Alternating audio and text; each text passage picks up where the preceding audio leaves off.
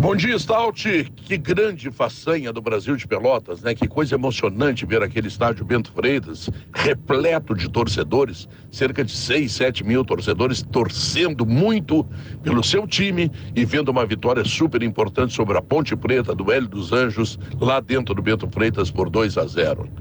Olha, Stout, para te dar uma ideia, isso representa 2 milhões e 100 mil reais por ir para a terceira fase da competição.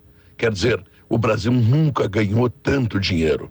Eu me lembro que no início do Campeonato Gaúcho eu disse: estou muito preocupado com o Brasil, porque esse Brasil está sem dinheiro, não está pagando as contas, está atrasando salários e daqui a pouco cai esse dinheirão essa dinheirama lá no estádio Bento Freitas para que os dirigentes possam saldar seus compromissos. Que façanha extraordinária e que grande ilha de comprometimento do futebol, que é exatamente a torcida chavante, a torcida do Brasil de Pelotas. Maravilha, parabéns a todos os chavantes, foi realmente uma noite consagradora. E hoje, bom, hoje nós temos o São Luís de Juí.